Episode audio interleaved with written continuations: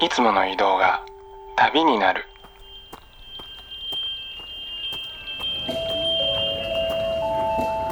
音で巡る30分間の小旅行へご案内します。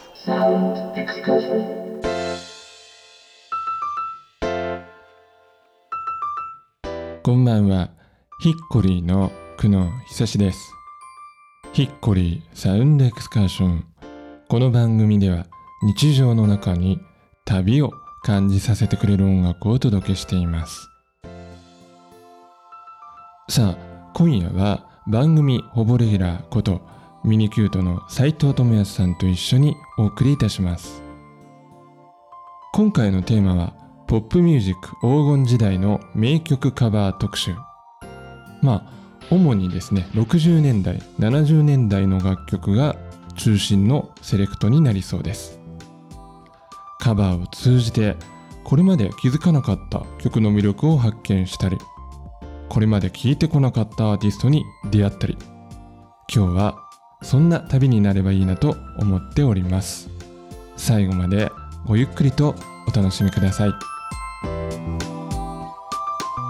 ヒッコリーサウンドエクスカーション。それでは今夜も音の小旅行に出発です。えー、斉藤さんこんばんは。こんばんは、ミニキュートの斉藤です。はい、えー今夜もよろしくお願いいたします。よろしくお願いします。さあ今夜は、えー、斉藤さんのセレクトでポップミュージック黄金時代の名曲カバー特集でお送りいたします、えー早速こちらの曲から聴いていきましょう、え1曲目はザ・レモンヘッズでミセス・ロビンソンでした、えーこちらはオリジナルがサイモンガーファンクルということですね。はい、えーと、もうね、原曲とガラッと変わってロックアレンジになってうん。るカバーですけども、とこれはね、はいはい。僕はあのリアルタイムで買ったアルバムなんですが、えーと、アメリカ、US のオルタナティブロックバンドですね、レモンヘッズによるカバうん、うん、ーです。これは当時ねよくあの MV がいろんなところで流れていた記憶がありますね、そうですね、結構今記録を確認してみると割とヒットしたらしくて、うん。とまあレモンヘッズってまあオルオルタナティブ系でこうアンダーグラウンドで活躍してたバンドなんですけども、は5枚目意外にも5枚目のアルバムでアトランティックレコーズと契約してえっ、とその、うんうん。まあアルバム「It's a Shame About Ray」っていうアルバムのまあボーナストラックとして収録されていたナンバーんですね。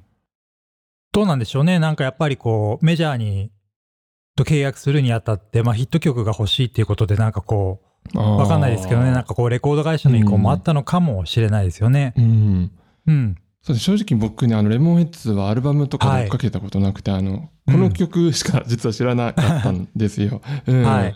だからで割と浸透はしてると思いますねこの曲はね。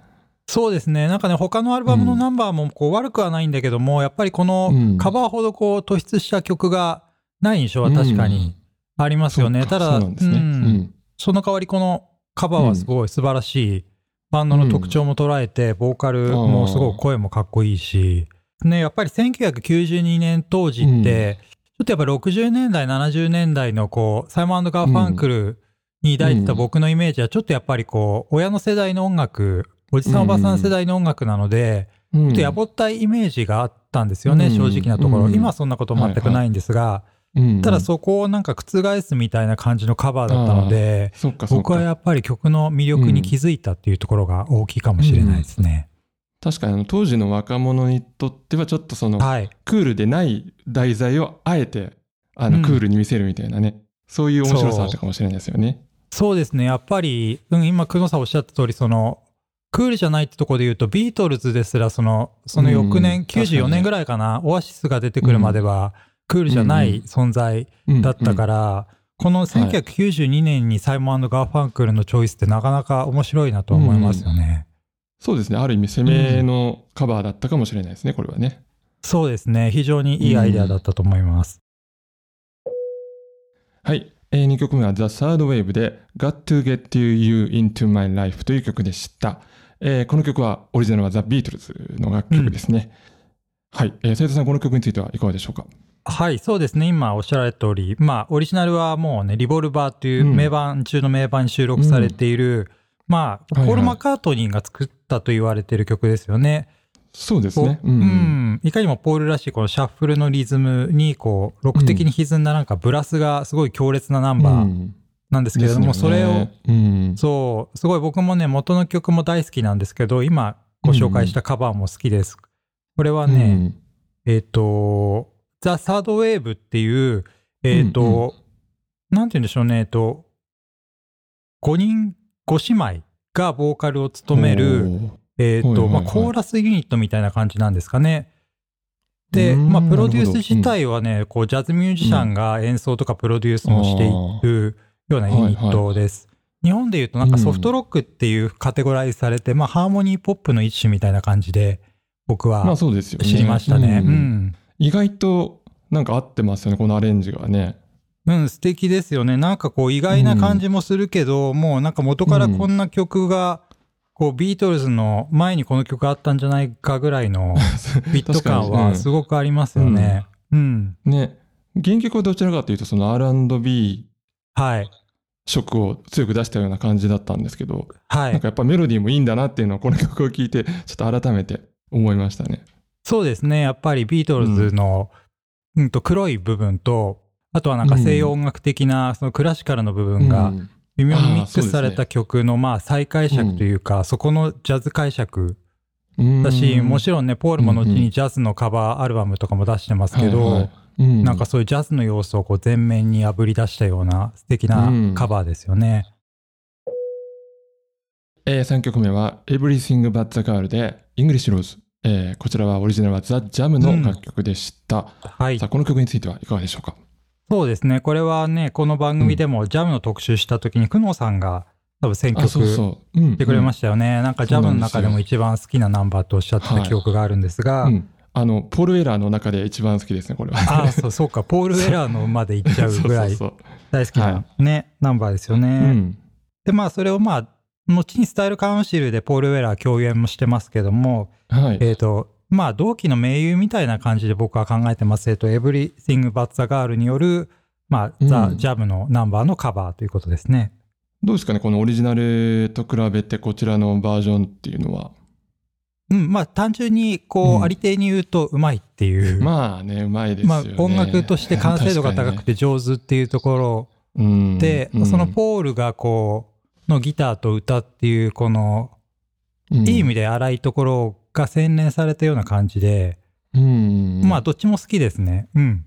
はいはいはい。そうですよね、はい。まあなんか「エブリシング・バッザ・ガール」は結構カバーもたくさんやってて、まあ、何やってもよく聞こえるっていうの あるんですけどね、この人たちはね。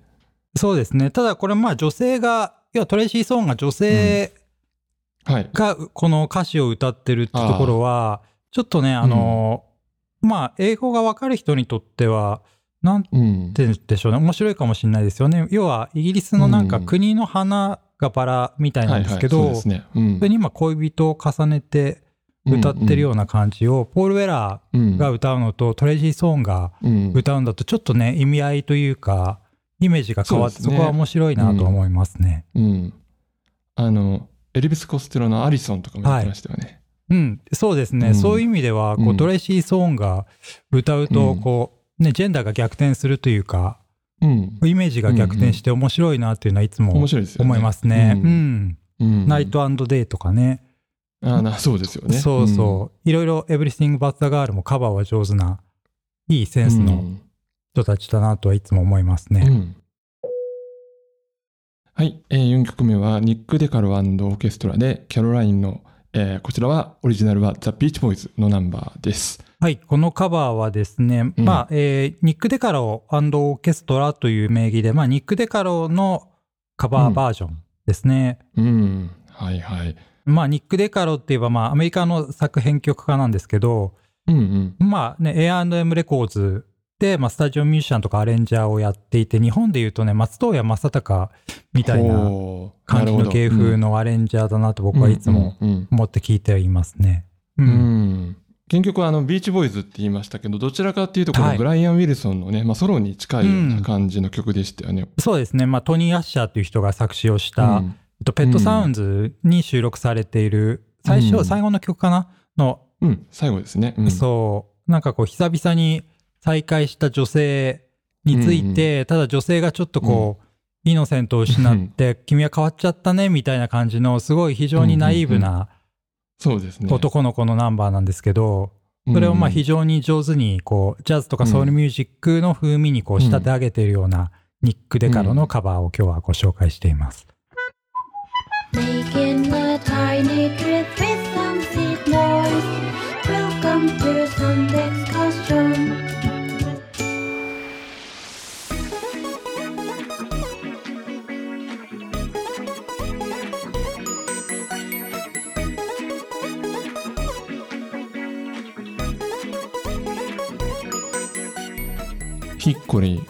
久しがお送りしています。サウンドエクスカーション。今夜はミニキュートの斉藤智康さんと一緒にお届けしています。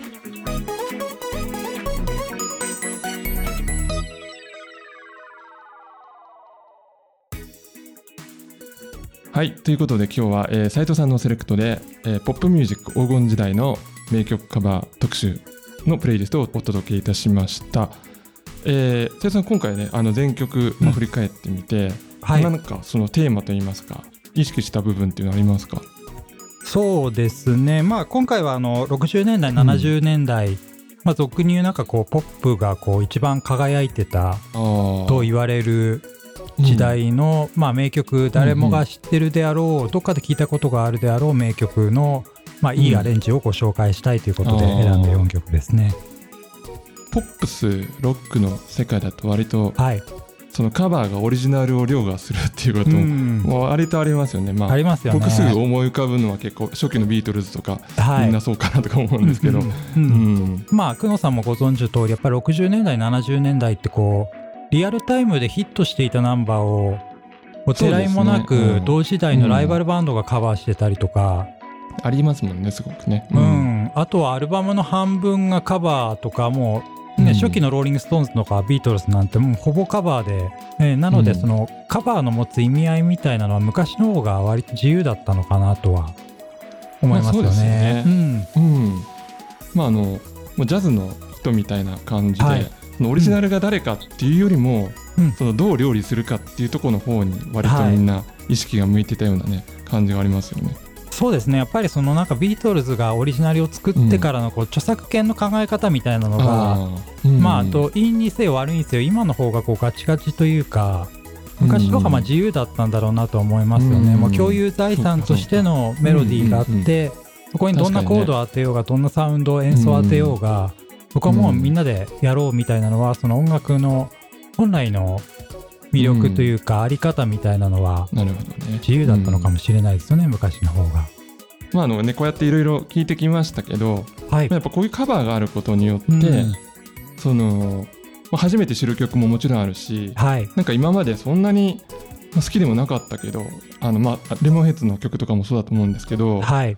聞いてみたら意外といい曲でまたオリジナルに遡ったりとかね、うん。なんかそういうちょっと動きが生まれますよねやっぱりこういうのって。うん、まあそういう意味ではいろんな曲をこう知るきっかけにもなるうんうん。なりますよね。なんか変なこう若い頃に持ちがちな昔の音楽に対する音悪いなとかなんか格好が古臭いなとか、なんか親の手垢がついてるからあえて聞きたくないみたいなそういう偏見というか変なバイアスを取り払ってくれるっていう意味ではカバーはすごいうんうんうん。素敵ななんかこう職場になるんじゃないかとは思いますね。そうですよね、うん、だからあの今あのサブスクリプションがまあ始まってはい。あの例えば自分の好きな曲とかをね検索でちょっとね、はい。あの探してみると意外といろんなバージョンが出てくるから面白いかもしれないですよね。面白いですよね。あの本当に、うん。僕もミニキュートで「サム・ザ・サンバ・マン」をカバーしていて、iTunes とかでもうん。こう原曲と並んで何曲かの中に入ってたりすると、そこでなんか聴いてくれる人がいるのが本当にアメリカとか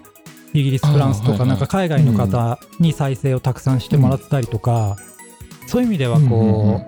有名無名関わらずしかもこう国境みたいなとこも取っ払って聴いてもらえるっていう意味ではミュージシャンにとってもいいですし、まあリスナーにとってもですね。うん、すごいこう、自由な状況で面白いなカバーにとっても面白い時代なんだろうなとは思いますね。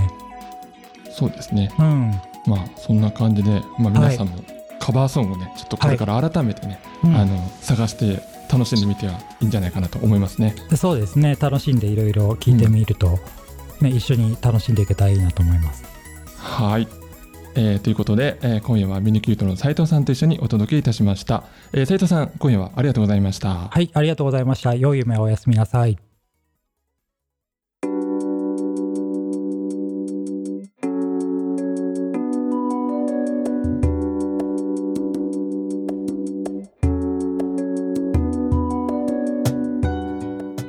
お送りしてまいりましたヒッコリーサウンドエクスカーションお別れの時間となりました。番組では皆さんからのメッセージをお待ちしております。今夜の感想や旅のエピソード普通のお便りなど番組ウェブサイトのメッセージフォームからぜひお寄せください。メッセージをご紹介させていただいた方でご希望された方には番組ステッカーもプレゼントしております。